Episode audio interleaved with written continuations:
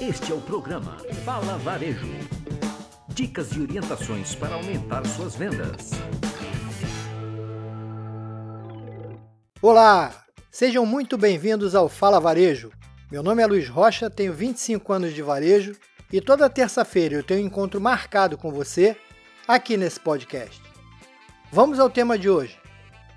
Meus amigos, é com muita alegria que hoje eu vou falar com vocês sobre uma experiência muito bacana que eu tive durante esse período de reclusão que foi tão desafiador para todos nós.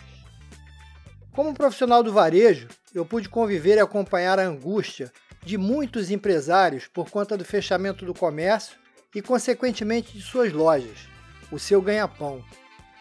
Nesse cenário caótico, eu tive a oportunidade de ver e ouvir sobre o caminho de vários lojistas mas um em especial eu tive o prazer de acompanhar.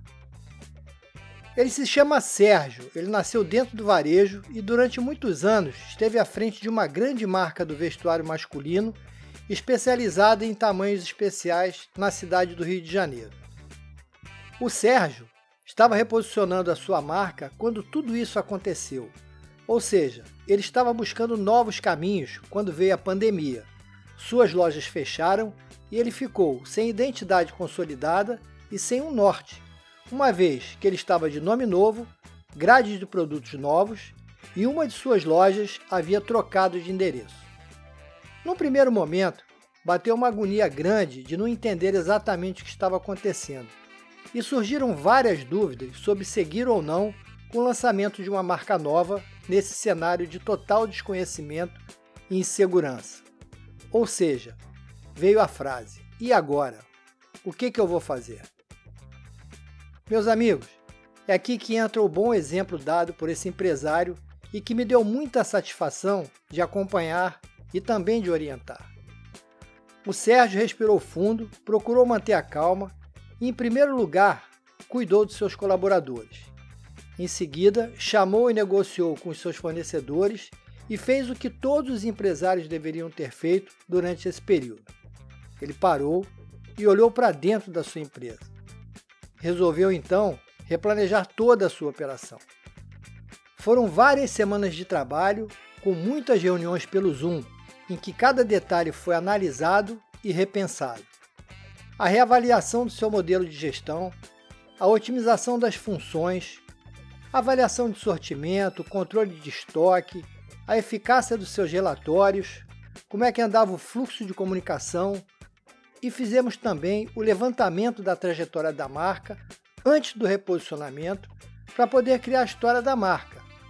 A partir dessa história, foi traçado o perfil dos colaboradores, especialmente os vendedores, para que eles possam trabalhar com alegria, acreditar nos produtos e serem os verdadeiros embaixadores da marca.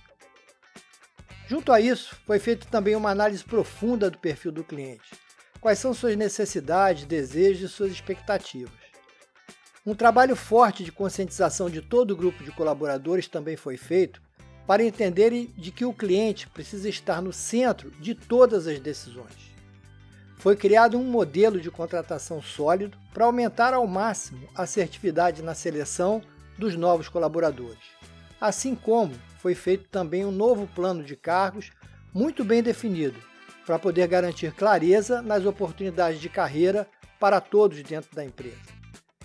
A conscientização da importância da participação de todos no relacionamento com os clientes também foi um tópico de muita relevância nesse processo de replanejamento do comportamento da marca. O resultado final desse trabalho foi apresentado na semana passada aos colaboradores e os impactos já começam a ser percebidos. Com as mudanças na estrutura da gestão, o Sérgio já consegue perceber que tem mais tempo para pensar a estratégia do seu negócio e da sua marca.